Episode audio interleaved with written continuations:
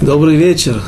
Мы продолжаем наше занятие по книге Шмуэль, вторая ее часть. Мы находились, закончили предыдущее занятие как раз посередине 17 главы. Продолжаем наши уроки в новом году. И давайте вспомним вкратце то, на чем мы остановились. Остановились мы как раз на в том моменте, когда Ацат, Эйцат, Ацат, э, совета Хитофеля, который был главным советником Авшалома, тем генератором, который двигал и приводил в движение весь бунт Авшалома, главный советник в прошлом Давида, великий нечестивец, об этом мы будем говорить еще сегодня. Ахитофель видя, что Авшалом не принимает его совета, понимает, что эта игра проиграна. И несмотря на то, что еще есть полгода до того момента, как Авшалом сможет сколотить большую армию, десятки тысяч израильтян, которые станут под его знамена, переправиться через Иордан для того, чтобы вступить в свой последний бой против отца Давида. Есть еще полгода, но Ахитофель действительно был величайший мудрец, как мы уже не однажды упоминали, приводя высказывания наших мудрецов, что, что Ацатошель Ахитофель, ки Ацатошель Урим Витумим – что совет Ахитофеля был подобен совету Урим Витумим, э, той таблице, по которой, табличке с драгоценными камнями, по которой, которая, в общем-то, выполняла роль, можно так сказать, передатчика связи со Всевышним. И в этот момент, в этот раз он тоже был прав, и если бы его совет был принят, то Давид скорее всего, погиб бы.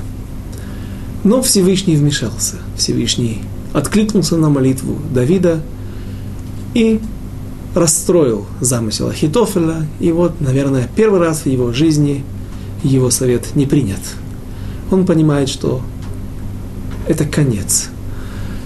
И поэтому, не дожидаясь до окончания развязки этого бунта, он возвращается домой, как раз на этом мы остановились. И делает несколько поступков. Один из них страшнейший поступок, страшнейшее преступление – самоубийство.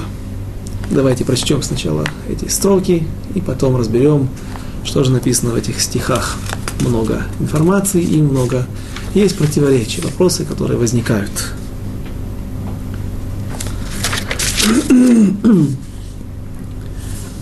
Шмуэль Бет, вторая часть книги Шмуэля, 17 глава, стих 23.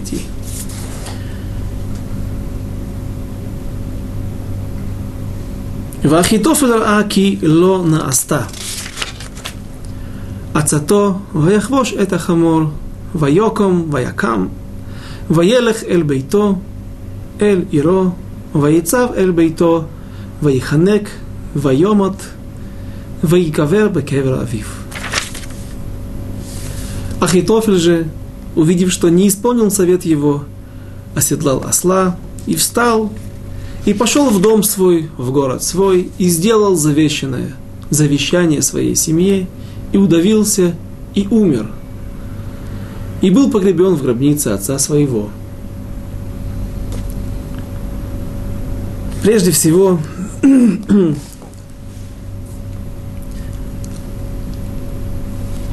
напрашиваются слова из Мидраша, из Танадвей Ильяу. Глава 31, в которой сказано так.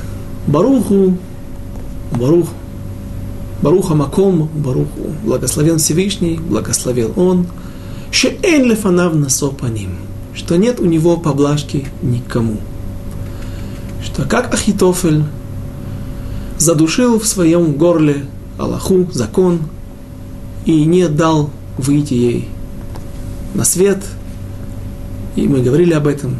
Это было, когда он не подсказал Давиду, почему шатаются коины, выглядят как пьяные в тот момент, когда они транспортировали на Агала Хадаша, на филистимлянской телеге, ковчег завета, и из-за этого погиб Уза. Давид спросил всех мудрецов, которые были там. Они не знали, в чем дело, в чем проблема. Ахитофель же знал и задушил Аллаху в своем горле. У него был зуб на Давида, была злость. Еще не было Батшевы. Потом он будет ненавидеть Давида за Батшеву, которая была его внучкой. Но пока что он, наверное, был обижен на Давида за то, что он его не посвятил в раввины в тот день. Сказал, иди к своим раввинам, которых ты посвятил, наградил этим титулом, и спроси у них. И за то, что он задушил Аллаху в своем горле, потом он этим же, этим же местом и был бит. То есть он и был удушен в конце, удавился, повесившись у себя дома. И говорят наши мудрецы, что это за кфилут, что это за удвоение в стихе. И удавился, и умер. Если человек повесился, а, наверное, так, может быть, сказал бы Аврех в Кореле, сказал, если бы было написано только «и он повесился», то что? То мы могли подумать, повесился и остался жив. А, нет, безусловно, это глупое умозаключение, такое сказать никто не может. Иными словами, если человек, о нем сказано, что он повесился, удавился, то понятно, что после этого он умер. Стало быть, это слово лишнее. Лишнее и удавился, и умер. На иврите это звучит так. Ваеханек вайомот. Говорят наши мудрецы, это лишнее слово несет в себе, разумеется, информацию. Было написано, это неспроста. Наши мудрецы говорят, что он удавился в этом мире и умер, уничтожил свой будущий мир. В будущем мире даже ад не сможет его очистить. Нет у него будущего мира. Ахитофель, один из тех людей, несколько царей, перечисляются в Вавилонском Талмуде, и несколько гейотот, несколько э, простых людей, которые были не совсем простыми людьми, они были мудрецами Торы, людьми с великим потенциалом, но те люди, которые не использовали свой потенциал по предназначению, а использовали его для достижения своих личных меркантильных целей, и за это были страшно наказаны тем, что они потеряли свою часть в будущем мире когда написано перед Перке, вот, перед поучением про наших, про наших отцов, у каждого еврея есть часть в будущем мире, говорят, ну, написано у каждого есть. Так зачем теперь стараться, зачем работать над собой, зачем изучать Тору, выполнять заповеди? Есть же. Говорят, да, есть, но какая часть?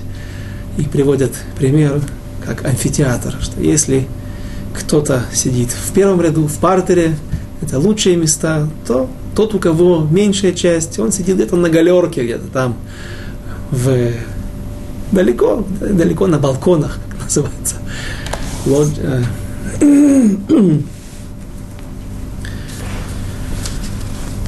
Так вот, все же есть евреи, которых нет будущего мира, ни большой части, ни маленькой.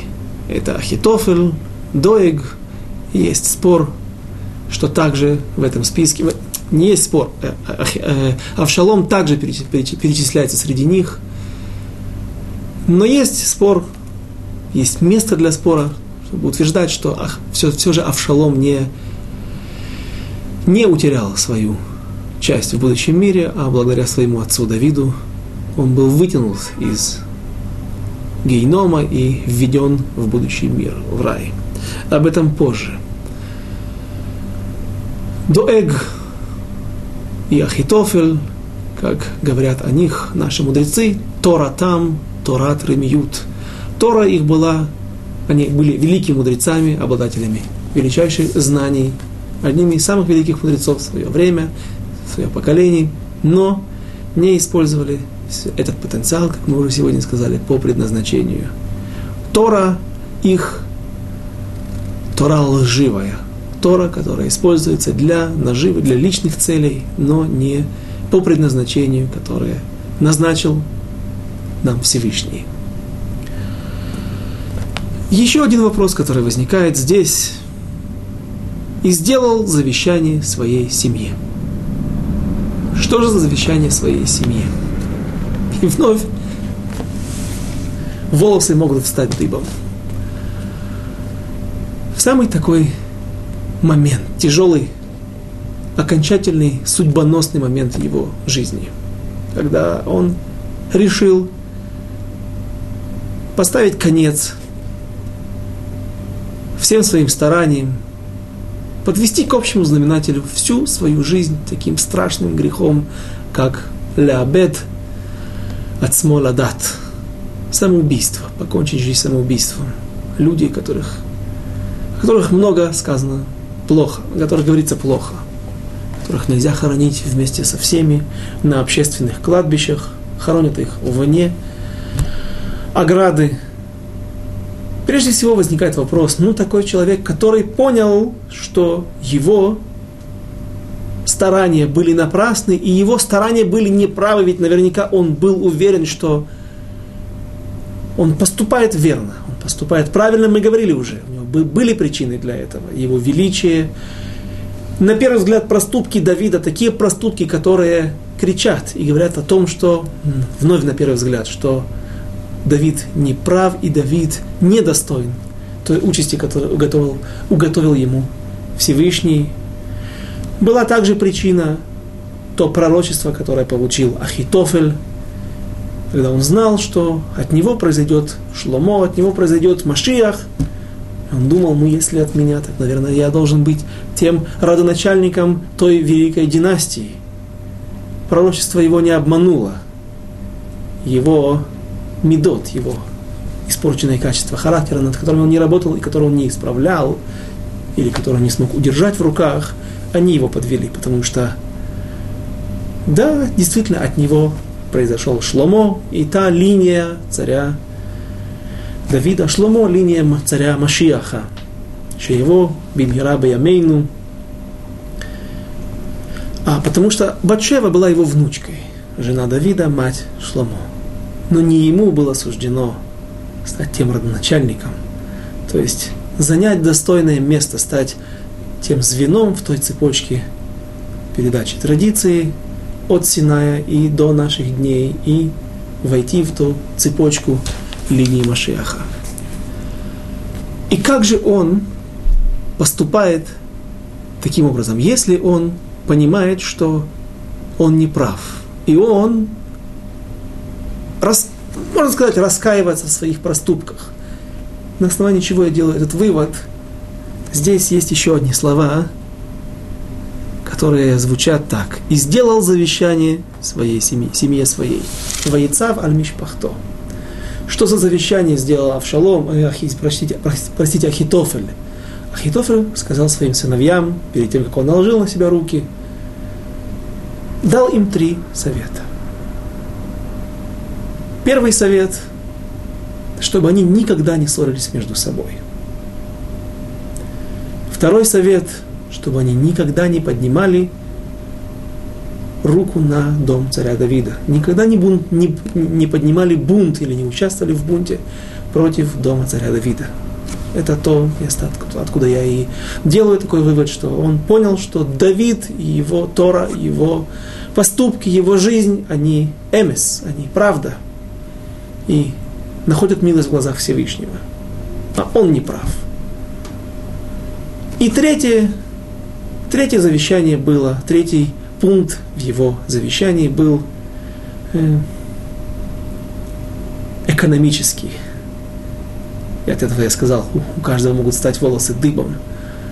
Он сказал, что детям дал совет, когда нужно сеять правильно зерно, бросать пшеничные зерна в землю в какой момент сезона, чтобы они хорошо дали хорошую зависть и пустили корни, распусти, вырос, дал, э, эта пшеница дала хороший урожай. И это мезаазеа, потому что это поражает, потому что ты видишь настолько, какой человек Раша, насколько он нечестивец, что в тот момент, когда он идет расстаться с этой жизнью, с этим миром, и когда он признает свое поражение и даже свою неправоту, вместе с этим он заботится о каких-то зернах, какой-то пшенице. Как, если я не ошибаюсь, я читал в книге «Иди, иди, сынок», о том, как один человек, одна еврейка работала в доме у немцев, и вдруг через какое-то время она не была там, была приглашена, и она что-то заметила, что в этом доме есть какое-то изменение. Воздух наполнен холодом, тишиной. Вдруг хозяйка говорит, мы уезжаем. Не помню, где это было, в Восточной Пруссии, современной Калининградской области и части Латвии, Литвы или же где-то в другом месте, но та семья уезжает в другую часть Германии. Почему? Наш глава семьи умер, отец умер. Такое несчастье. И вдруг сразу же она добавляет, не забудьте поливать цветы. Как человек может в такой момент, когда свежо еще горе, не забывать о цветах. Это немецкая голова, немецкая педантичность, тут порядок. Порядок прежде всего. Войдите, пожалуйста, в печку, ровно. Так и Ахитофель поражает своей циничностью, педанти, своей, своей циничностью к, к жизни, к, к этому моменту, когда он прощает, прощается с жизнью, и в этот момент он говорит о, об экономических пользах для семьи. Хотя и, может быть, можно добавить в его оправдание, что пусть по отношению к Давиду он был враг, лютый враг, и из-за этого он потерял часть свою в будущем мире, но при этом по отношению к своей семье, к своим детям, до последнего момента он остается отец, переживающий, отец, волнующийся за будущее своих потомков. И, может быть, пусть это будет ему в оправдание, загладим те резкие слова, которые мы сказали в его адрес. И Ахитофель сам понимал, что не только его ждет конец такой, его ждет смертная казнь. Он понимал, наверное, и ту фразу тех мудрецов, которые говорят, что он потерял свою часть в будущем мире. Почему он это понимал? Прежде всего, он знал, что его казнят, безусловно, когда, безусловно, бунт Авшалома будет подавлен, то его казнят по одной статье. По, по нескольким. Какая первая? Это бунт против царя, конечно же. Но может быть, пусть он и подпадает под приговор смертной казни, но я не думаю, что за это прегрешение человек теряет часть в будущем мире. Потому что это преступление, может быть, и косвенно носит отношение, э, бунт против Всевышнего тоже, но, в общем-то, оно носит характер, имеющий отношение к этому миру, к царю. Важно, чтобы люди не бунтовали, не восставали, не оскверняли Всевышнего, царя, уважали его. Сон тасим алеха мелех, поставь над собой царя, добавляют наши мудрецы, шитие эймато алеха, чтобы был его страх на тебе. Но все это нужно для того, чтобы сохранить трон, не трон, не тронутым, чтобы сохранить корону и, и, и, и престол э, в достойной форме, чтобы люди не презирали его и не бунтовали, видя, что другие э, не уважают царя и позволяют себе выступить против него. Но это преступление против царя в этом мире. Я не думаю, я не знаю, но я не думаю, что за это преступление Ахитофель потерял свою часть в будущем мире. Было у него другое преступление, когда он посоветовал Авшалому прийти на 10 наложниц царя, царя Давида, И он понимает, что теперь он точно нет ему места в будущем мире. Да и, собственно, если разобраться, то бунт против царя Давида – это один из, э, один из э, тех принципов веры, которые говорит нам, озвучивает нам Рамбам. Что тот, кто не верит в то, что Давид, он истинный царь, и что от него произойдет Мелех Амашиах, тот отвергает, отрицает все, как будто бы он не признает всю Тору. И поэтому Ахитофель теперь может позволить себе наложить руки на себя. Так говорят некоторые комментаторы. Я потерял уже все. Хуже не будет. Даже если я делаю такое страшное преступление, как самоубийство, что мне может быть хуже за это? Я все уже потерял, как в этом мире, так и в будущем. Но таким образом он все же может достичь какую-то пользу. Какая польза? Есть такая Аллаха, такой закон, и обычай такой же известен нам всем и у других нееврейских народов, что все люди, которых казнят власти, те люди, которые провинились перед царем, и за, именно за это преступление они были наказаны, их имущество переходит в казну государства. С этим мы сталкивались недавно, несколько уроков назад, когда мы говорили о том, что царь Давид, будучи воцарен на, на престол над всем объединенным Израилем, он сразу же вспоминает ту клятву, которую он давал своему брату, своему Гису, он был Шурин, брат жены, Йонатану, и обещает, что он не будет преследовать его потомков. И вот он находит Ишбошита, сына Йонатана, и отдает ему все владения, которые принадлежали его отцу и семье Шауля. А как он мог ими распоряжаться? Объяснили мы, что после того, как, в общем-то, дом Шауля не, не все приняли то помазание царем, пророком Шмуэлем царя Давида на престол, то они фактически бунтовали против Всевышнего и бунтовали против Давида, как против царя. И поэтому ему могли принадлежать сейчас как царю Израиля, не ему лично, а ему как царю Израиля, то есть государственной казне принадлежали земли царя Шауля, поэтому он и мог ими распоряжаться вернуть их э, Ишбошету. И поэтому Ахитофель, как он был мудрец при жизни, так он остался мудрым и при смерти.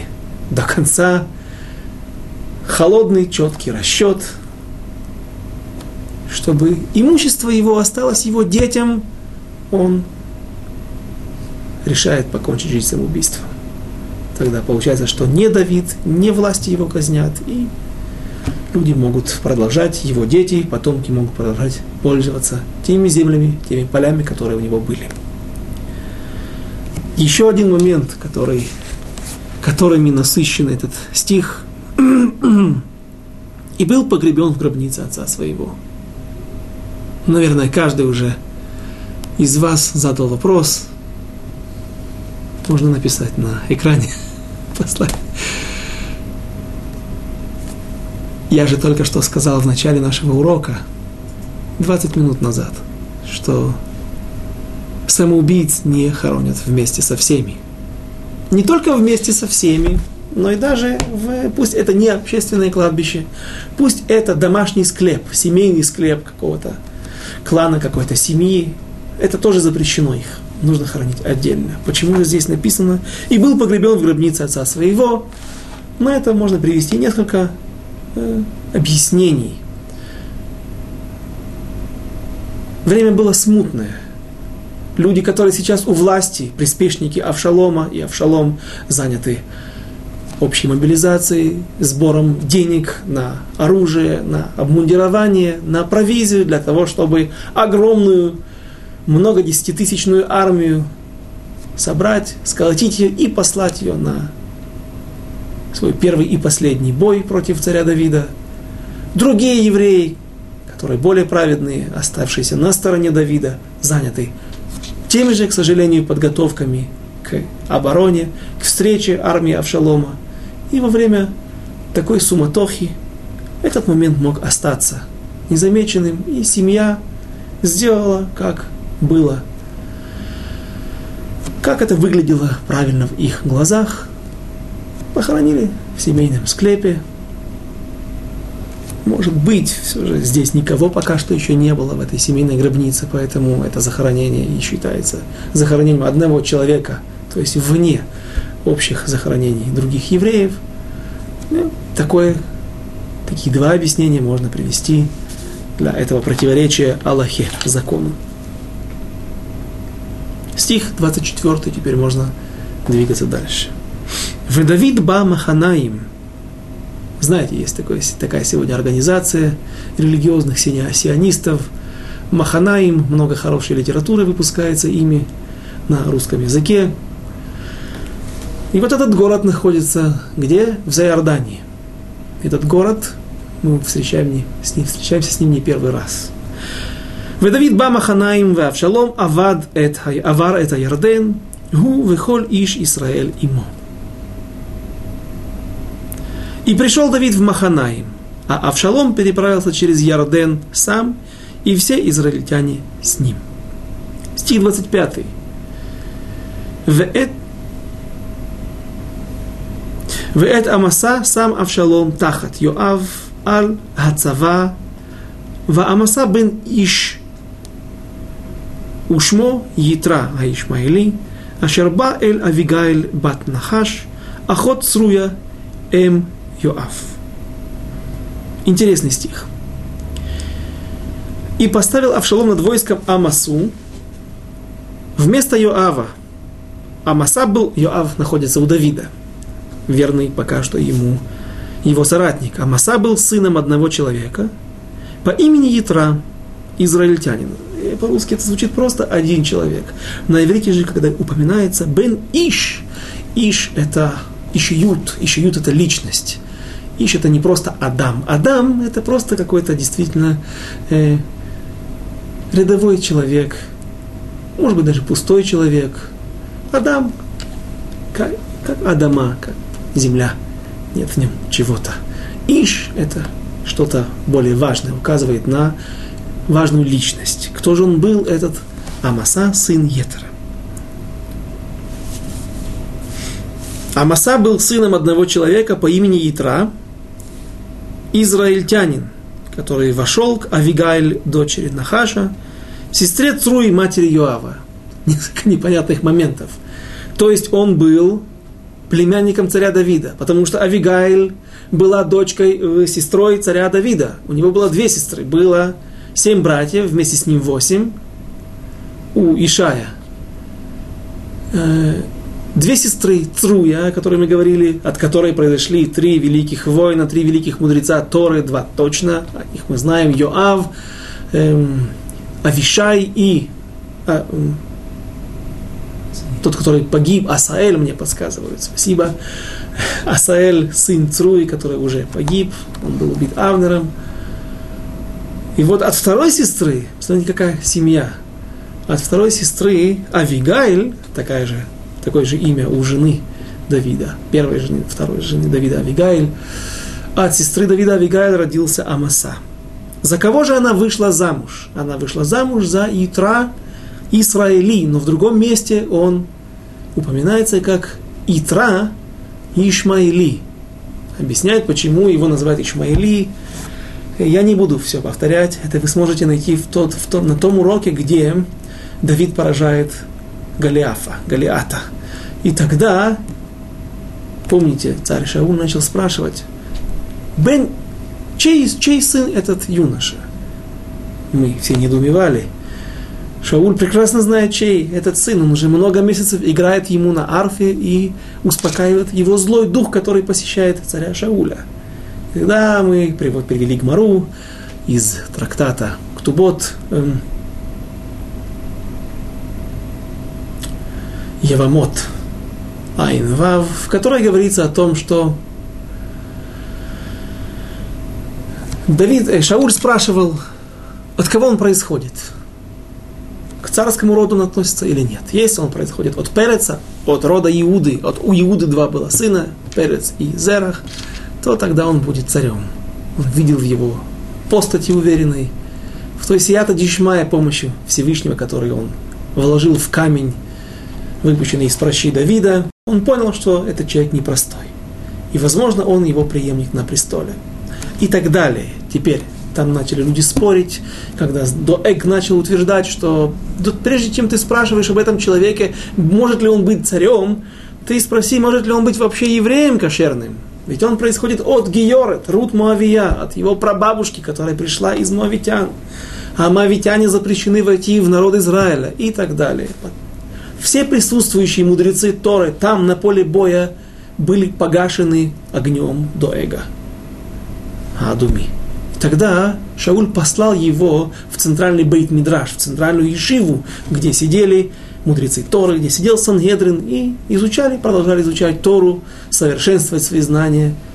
И когда он победил и погасил всех мудрецов, там вдруг выскочил Итра, Исраили, которого и называют Ишмаили, потому что он выхватил меч как Ишмаили, как э, Исмаилим, потомки Ишмаэля, как арабы, им было свойственно ходить с мечом на востоке. Э, я недавно видел фотографии курдских евреев с севера Ирака.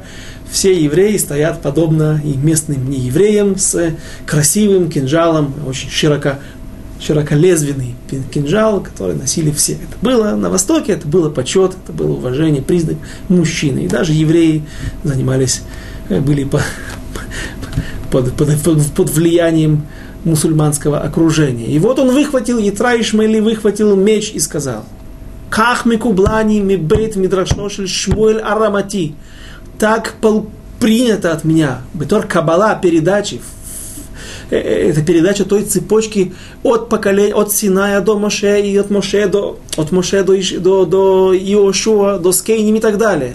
Вся цепочка не прекращающаяся, есть у меня кабала, то есть есть у меня, я принял это, о том, что так звучит Аллаха, Моави, вело Моавия, пусть ты, Доэга Думи, прав, на основании своих умозаключений и логических изысканий ты прав, что вроде бы это не так, есть этому много противоречий, но, тем не менее, ты вынужден согласиться с той кабалой. Кабала это не кабала мистическая наука, а в данной ситуации передача традиции. Что именно так звучит это Аллаха, и тот, кто будет спорить с этим, будет пробит этим мечом. Но есть интересное мнение, это спор, был ли он еврей или был ли он гер. Есть мнение, что говорят, он был Исра Ишмаили не только по своим поступкам, а поступил он так, подобно Ишмаилим, потому что он был Ишмаили, он был арабом, он был измаильтянином. И работал где-то там у Ишая, у отца Давида, в его Ешиве, может быть, при Ишиве, мыл полы, работал, был как сегодня у нас в Израиле, здесь везде работают Ишмаилим, потому что дешевая рабочая сила. И он проникся уважением и трепетом к Торе, и со временем он прошел Гиюр и стал частью еврейского народа. И Ишай, увидев его, наверное, недюжинные способности и его то стремление, желание изучать Тору, он взял его себе взять я. Ни много ни мало. И вот от него произошел этот Амаса. А еще одно противоречие, которое может возникнуть у вас, вопрос, по крайней мере, а почему написано, что он взял э, Ятра Ишмаэ и Исраили в данной ситуации? Был Ишмаили, стал Исраили, все теперь сходится. Эм, почему он э, взял дочку Авигаль, дочку Нахаша, ведь Нахаш, Нахаш это змей, а не э, то имя, которое было у его тестя, у его швера э, Ишая, отца Давида, это объясняют наши мудрецы таким образом. Есть список, есть э, Гмара, которая говорит, Вавилонский Талмуд, который говорит, что несколько людей в мире умерли не из-за своих грехов, то есть они не согрешили ни одна, ни разу за всю свою жизнь, а только потому они умерли потому из-за греха первого человека, за беэтьо нахаш, тот рааль, тот яд, который впустил в этот мир, нахаш, тот змей,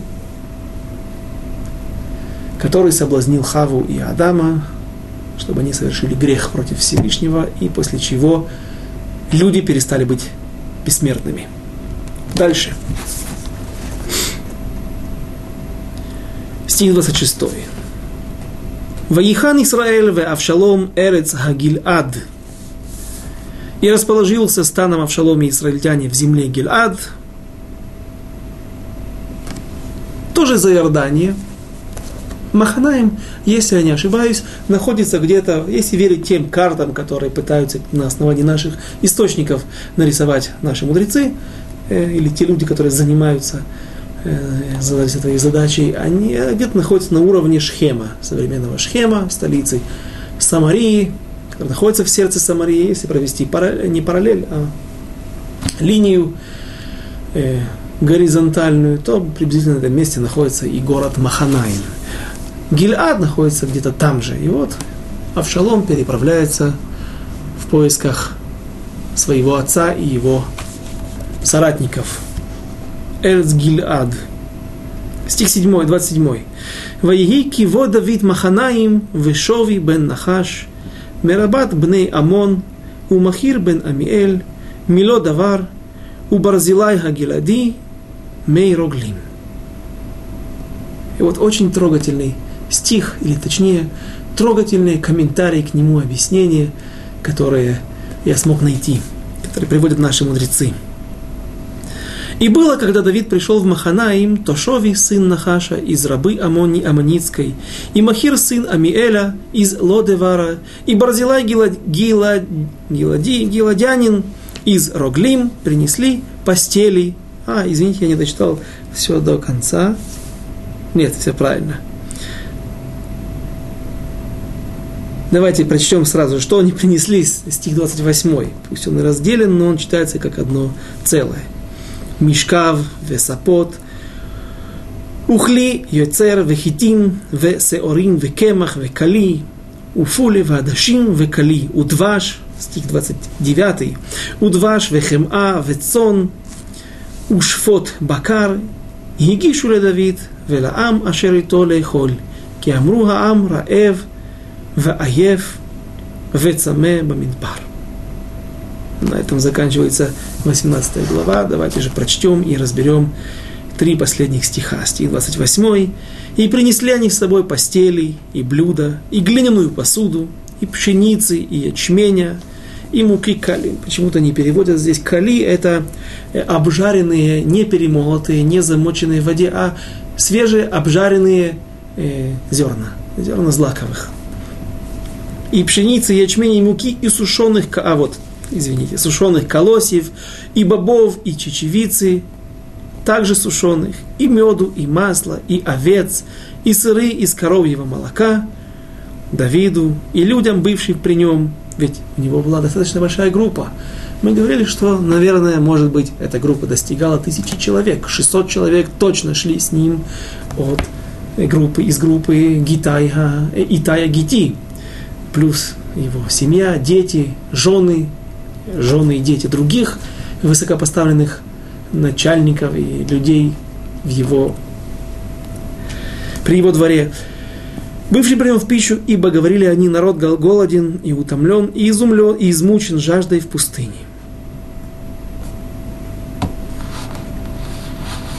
Три человека приходят с большим обозом провизии, еды, кровати переносных. В трактате Шаббат и в других местах в Вавилонском Талмуде есть интересный сугиот, а, интересные темы о том, как есть такие кровати, кожаные кровати, которые очень были похожи на наши раскладушки. Их проблема собирать в субботу. Поэтому там и приводится э, э, эта сугия. Они делались из разных, из большого количества шестов, которые вгонялись один в другого, и натягивался э, тент. Натягивал не тент, а натягивалась э, кожаная, кожаная, кожаный отрез. И вот подобные, наверное, кровати переносные для удобства, чтобы люди не спали на земле, а на удобных кроватях. Все это было принесено. Гончарные изделия, то есть даже не одноразовая посуда, не просто кушать как-то там, э, как кушают современные э, спецназовцы в Израиле, открывают консерву той же крышкой, которую открыли, съели, все это уносится потом с собой, чтобы кушали как достоин, э, как подобает царю Израиля. И самый важный момент, к которому я хочу вас подвести. Три личности, три человека, а это тоже личности, как и Амаса, сын Итра Ишмаили, встречают Давида. Я бы начал с конца. Не с первого по порядку, а с третьего и на, к началу. Последний в списке Барзилая Гилади. Это человек, еврей, который был богатый еврей в Зайордане, и он, видно, был человек достойный, богобоязненный, и признал власть Давида, не стал переходить на сторону Авшалома. Он будет вознагражден Давидом, и его сыновья будут есть за одним столом вместе с царем. Разумеется, быть всегда при дворе, держать руку на пульсе всех событий иметь такую протекцию, как царь, иметь возможность поговорить с ним ежедневно за не одной трапезы за столом, это большая честь. Хотя, разумеется, люди эти были счастливы есть с, Давидом за одним столом и без опции с протекцией. Это Барзилая Гилади. Он был престарелый и отказался в ближайшем будущем, мы это будем читать, об этом будем говорить. Он отказался переезжать в Иерусалим, оставшись на своем месте, где он привык. Посередине списка Амиэль из Лодевар. Давайте попытаемся вспомнить, где мы встречались уже с этим именем и с этим городом. Лодевар. Когда Давид пытается найти потомков, оставшихся от дома Шауля, от самого Шауля или от Йонатана, ему говорят, что есть, кто говорит, раб Йонатан, раб дома Шауля, Цива, величайший негодяй, который благодаря своей пакости, благодаря своему своему скверному характеру и жаждой наживы, он сможет даже обмануть Давида, свернуть его с верного пути. Уже он это сделал частично. Тогда мы говорили, когда он говорил лашонара, когда он говорил вранье, клевету и вранье о об его хозяине, тогда все еще Давид не мог пообещать ему отдать все имущество. Тогда он только принял ко вниманию. Но в конце этого бунта, когда Давид будет возвращаться в Иерусалим, он все же сможет выполнить свой замысел, злой умысел. Так вот, этот Цива, пытаясь в самом начале удержать Давида от того, чтобы он призвал его хозяина и вернул ему имущество дома Шауля, он говорит, находится один сын, да, есть один потомок из дома царя Шауля, Белодавар. И действительно этот город мы, мы видим называется Белодевар. Лодевар. Не знаю, как это точно перевести. Ничего теперь. Его же намек был, что он находится было давар, без давар. Давар это вещь, давар это слово Торы. Он находится, он, человек, человек этот пустой, в нем нет ничего. Энбо давар. И там написано потом, и призвал его все же Давид к себе. И говорят наши мудрецы, наша традиция, что он его проверил и нашел его мелодавар. Можно опять же перевести нормально, без друша, без э, толкования, трактования. Нашел его, он пришел ми лодавар из лодевара. Но говорят наши мудрецы, что написано так, специально намекнуть нам, что он нашел его маледавар, полным разных слов Торы, полным знанием. Там когда-то прятались последние из дома Давида, из дома царя Шауля. Там, в Лодаваре, когда-то, эти люди нашлись верными дому царя Шауля. Они не бунтовали против Давида, но они хранили верность тайком царю Шаулю. В чем они хранили его потомка? И те, кто, Авнер, который его туда отправил, наверное, это был Авнер, посчитал, что это место достойное. То есть это были люди, на которых можно было положиться. Дому царя Шауля. Теперь же тот же Амиэль проявляет такое же благородство и к другому человеку, который оказался в такой же ситуации, когда он гоним, когда он угнетен, когда он без власти. Другой царь, теперь царь Давид.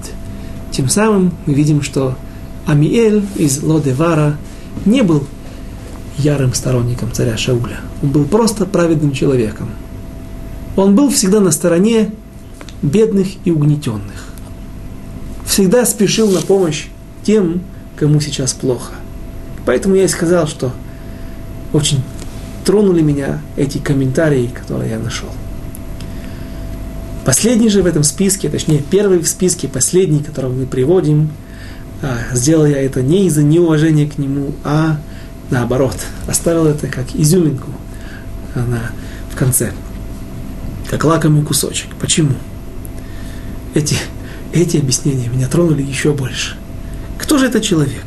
И было, когда Давид вновь, стих 27, и было, когда Давид пришел в Маханаим, то Шови, сын Нахаша из рабы Амоницкой, пришли ему навстречу со всем этим обозом. Знаете, кто это был? Говорят, говорят наши мудрецы, говорят наша традиция, что это был никто иной, как тот царь Амонитян, не еврей.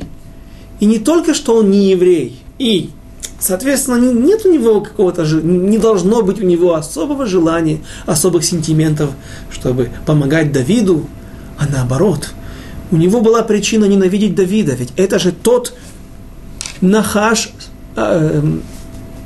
Ханун сын Нахаша, который, когда его отец умер, отец когда-то его сделал одолжение, большую услугу Давиду, когда он сохранил одного, последнего э, из, из, из, из братьев, оставшихся в живых, когда Моавитян, Моавитский царь уничтожил его мать, отца и всех братьев.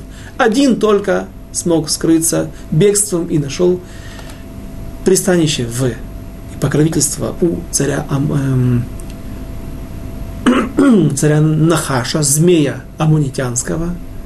И вот, когда он умирает, Давид находит правильным, об этом мы также подробно говорили – давно, в начале книги Бет, в начале второй книги Шмуэля, решает ему отблагод... его отблагодарить и посылает своих гонцов к сыну Нахаша, Хануну, и тот решает, что Давид послал разведчиков на самом деле и поступает с ними недостойно, отправляет их в нескромном состоянии, когда он обрезает по седалище им одежды, обрезает половину бороды с их лица, что тоже в те времена было большим позором. И Давид выходит на него войной, разбивает Йоав, Авишай, разбивают амунитян, разбивают тех легионеров, которых они наняли для себя, иностранный легион, арамейцев, которые пришли с севера, из Сирии, из Ассирии. И когда Давид приходит туда, то он уничтожает много из амунитян. Говорят наши мудрецы, так он поступил для того, чтобы устрашить их, для того, чтобы предотвратить будущие выходки подобные или просто даже военные акции против израильтян. Почему же Шови, которого называют наши мудрецы, что он и был тот царь Ханун, сын Нахаша – он и есть этот Шови, сын Нахаша. Здесь Нахаша. Почему же он нашел правильным сейчас не прийти, может быть, даже со своими оставшимися амунитянами и как раз отомстить Давиду, выйти в помощь Авшалому? Почему он нашел правильным прийти и помочь Давиду? Говорят наши мудрецы, что он хазар бичува, он раскаялся в своем подозрении к Давиду, и он понял, что, в общем-то, он сам был виноват, что причинил себе падение своего царства, наверняка стал феодально зависимым от Давида, был, платил ему подать, налоги. И он сам навлек на себя беду. И самое главное, наверное, Давид, оставив его в живых, а мы видим это, что он остался жив, а скорее всего должен был бы быть предан смерти, это оказало такое глубокое впечатление на, на, на Хануна, сына Нахаша, что он, получив в подарок свою жизнь, хотя по праву имел право, мог ее потерять, он проникся, он понял, как и Итай Агити, тот филистимлянин, который перешел на сторону евреев, даже прошел Гиюру, он понял, с каким великим человеком он имеет дело. И теперь он проявляет свое величие. Теперь и он тоже показывает, какой он достойный, благородный человек. Когда он был в Си, в самой верхушке своего, своей власти, своего правления, когда только что он был воцарен на престол, он считает правильным выступить бунтом против царя Давида. Теперь же, когда он находится в зависимости от Давида или был принижен Давидом, но когда он видит, что Давид находится в таком же положении, он видит правильным прийти и встретить его с едой, с провизией. И прежде всего, я думаю, Главное это оказать моральную поддержку. И когда Давид увидел этих людей, говорят наши мудрецы, что он сказал, да, теперь я вижу, что если те люди, которые поддерживали дом царя Шауля, теперь поддерживают меня, остаются моими верными соратниками. Если я вижу, когда моим, человек, который должен был бы моим, быть великим моим ненавистником, он идет и помогает мне, я вижу, что Всевышний будет на моей стороне. И победа будет за нами. На этом мы закончили 18 главу, и сегодня еще у нас есть несколько минут для того, чтобы начать сделать задел на будущий урок. Начнем. Нет, извините, мы закончили главу 17. Теперь можем начать главу 18. Развязка. Конец бунта Авшалома. Его трагическая гибель Давайте же начнем по порядку, как всегда у нас заведено. Стих 1, глава 18. Ваивкот Давид эт хаам ашер ито, ваясем алейхим сарей алафим ве сарей меот. И сосчитал Давид людей, бывших с ним, и поставил над ними тысячи начальников и сто начальников. Уже с самого начала 18 главы мы видим, что если тогда Давид переправлялся через ручей и уходил из Иерусалима, с ним было всего несколько сот человек, может быть, число их достигало всего тысячи вместе со стариками, детьми и женщинами, то теперь Давид имеет большой имеет больш, большую группу поддержки, а точнее целую армию. Теперь он вынужден даже разделить свою армию, сейчас мы это увидим, на три части. И поставить не только 100 начальников, но и тысячи начальников. То есть за эти полгода, а именно столько длился бунт Авшалома, именно столько времени, как говорит наша традиция, Давид находился в Зайордании, вне своего престола. Именно за это время собралось такое количество евреев. То есть были перебежчики, которые хранили верность царю Давиду. Стих второй. Ваишлах Давид это Ам, Ашлишит Беят Йоав, Веашлишит Беят Авишай, Бен Цруя, Ахи Йоав, Веашлишит Беят Итай Хагити.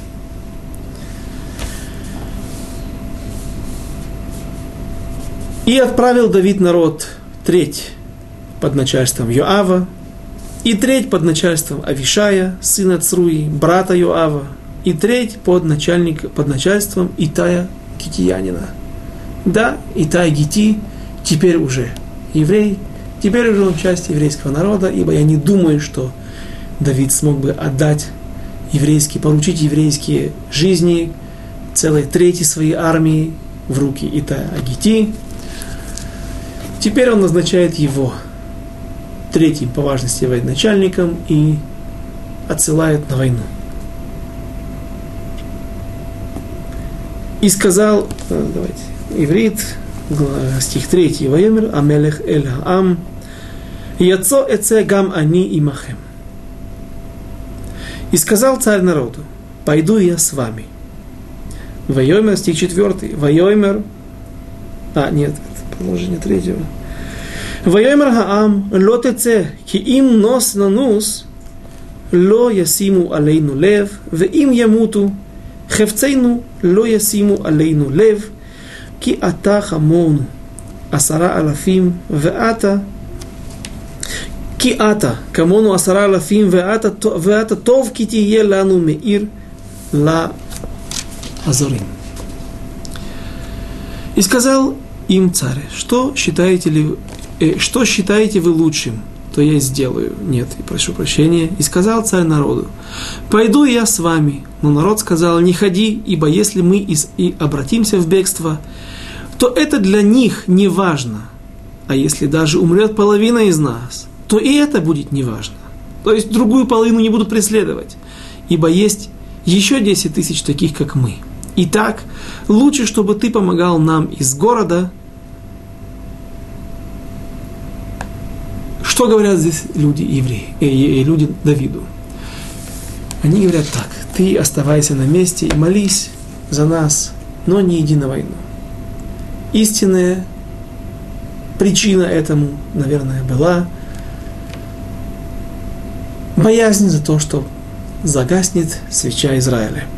Так как называет Писание наше. Пророки назвали Давида.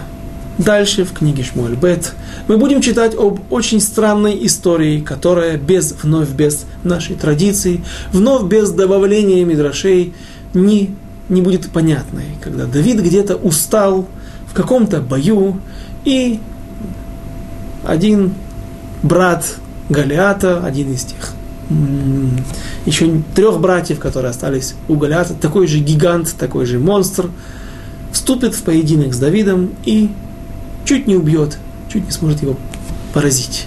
Ваяев Давид, и устал Давид, и Авишай, который, по-видимому, пусть и был вторым после Иоава в армии, вторым военачальником, но, по-видимому, у него была особая должность быть личным его телохранителем.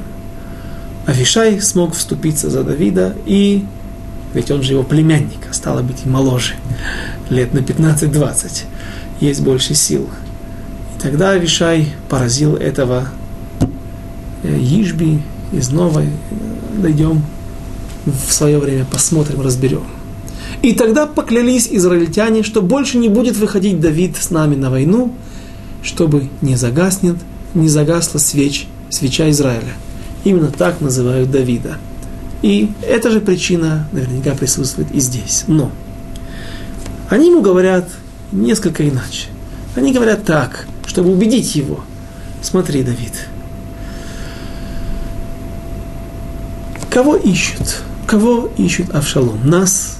Нет. Авшалом хочет уничтожить прежде всего тебя. Только ты им интересен. Как только падет твоя голова, как только ты падешь, ты будешь убит, на всем на этом война закончится. Поэтому не иди с нами на войну, чтобы мы не стояли стеной и кольцом вокруг тебя до последнего момента, до последней капли крови и погибли вместе с тобой. Если же они увидят, что тебя нет на поле боя, то если вдруг мы не сможем победить их и обратимся в бегство, будем поражены, то уничтожив часть из нас и увидев, что исход боя решен, предрешен, они оставят нас и не будут добивать. И таким образом, не будут преследовать нас, таким образом сохранятся жизни десятков тысяч евреев. Они пойдут к тебе в Маханаим, чтобы разобраться с тобой, а мы останемся. И Давид согласился с ними. И о том, как проходил бой от чего погибло большинство евреев в этом бой из армии Авшалома, а я, чтобы держать вас целую неделю в, в напряжении, как в, в, в мыльных операх, на самом интересном месте, я скажу, что Авшалом будет поражен, будет, он погибнет в этом бою, последним, с первым и последним своем бою. От чего больше погибнет? Интересный момент. Солдат Авшалома, израильтян, от меча или от других причин и раскаялся ли Авшалом в последний момент своей жизни, в тех грехах, которые он совершил против своего отца, против народа Израиля, против Всевышнего прежде всего, и о других моментах, важных и интересных, мы с Божьей помощью, без Раташем, поговорим через неделю. До свидания, до встречи через неделю.